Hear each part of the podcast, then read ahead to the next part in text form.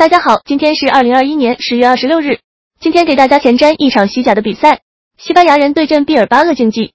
两队近期的状态都不错，西班牙人主场三连胜，而毕尔巴鄂竞技则是客场至今不败。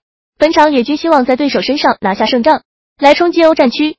西班牙人取胜的话，则距离欧战区只有两分之差；而毕尔巴鄂竞技取胜的话，则能冲到第三名的位置，直接杀入欧冠区域内。